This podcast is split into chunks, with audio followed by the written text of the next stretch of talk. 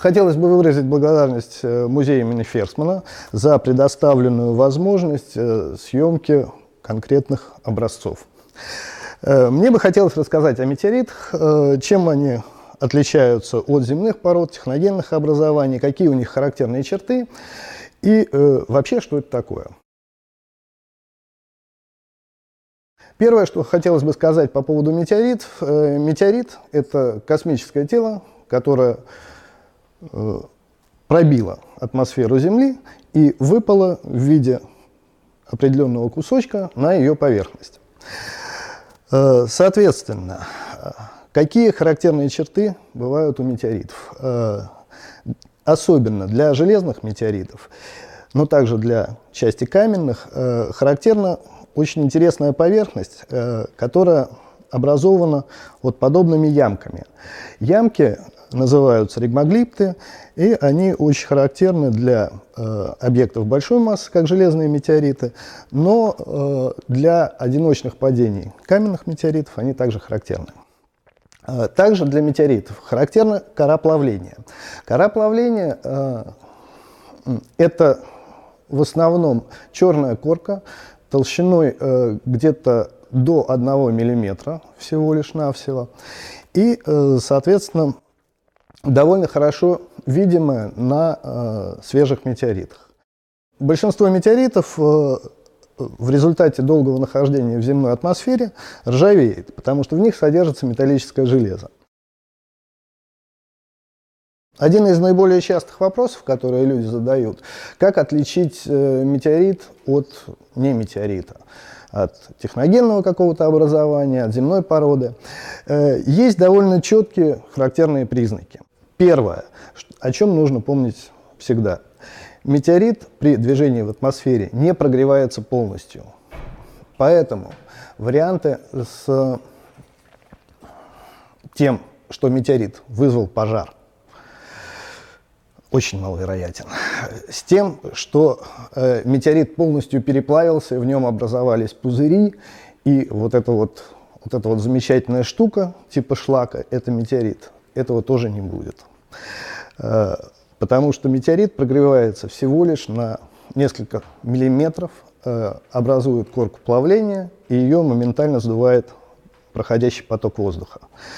Э, поэтому все, что мы видим, это всего лишь тонкая корка, местами которая может отслоиться, и дальше будет нетронутое метеоритное вещество. Соответственно, большинство ошибок, которые совершаются, вот у меня есть магнитный камень. Магнитный камень – это далеко не показатель того, что это метеорит. Дело в том, что очень много земных пород, они тоже бывают магнитные. И э, другая вещь, которая может нас насторожить при определении, это если есть, присутствует и магнитность образца, и ржавчина на поверхности. Это значит, что есть шанс на то, что в материале содержится металли... содержалось металлическое железо, которое впоследствии проржавело. Э, большинство земных пород, они не будут, даже будучи магнитными, они не будут ржавыми на поверхности, потому что там просто нечем окисляться. Оно уже, э, там железо уже находится в окисленной форме, форме. Поэтому в первую очередь имеет смысл рассматривать именно ржавые подозрительные камни. Достаточно тяжелые, слегка или даже сильно магнитные. Вот. Э, точно так же четко можно сказать, что э, пористый материал – это не метеорит, потому что э, пор в метеоритах быть не может, он, не, он никогда не переплавлялся полностью. Соответственно, внутренняя поверхность должна быть достаточно однородной и плотной. Следующий момент. Очень часто люди путают с метеоритами блестящий цветной металл, кристаллический. Э, вот. Это также неправильно. Почему? Потому что э, метеоритный металл – это железо с никелем. И исключений не бывает. Основное, то, то основное, что э, содержалось в нашей Солнечной системе на момент образования метеоритов, это железо, его силикаты, ну и, соответственно, некоторые еще элементы. Э, все более тяжелые металлы, э, вся, весь ряд цветных металлов. Он также содержится в метеоритах, но в настолько мизерных количествах, что он не является определяющим.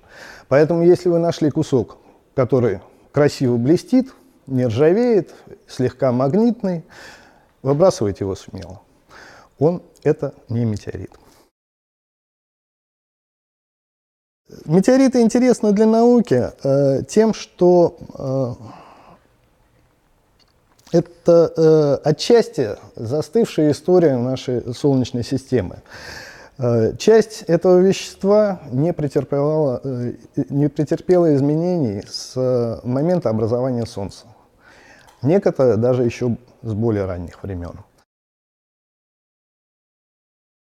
Э, зачастую в средствах массовых информации при, при находке метеорита возникает такая фраза. Вот найден камень возрастом 4,5 миллиарда лет.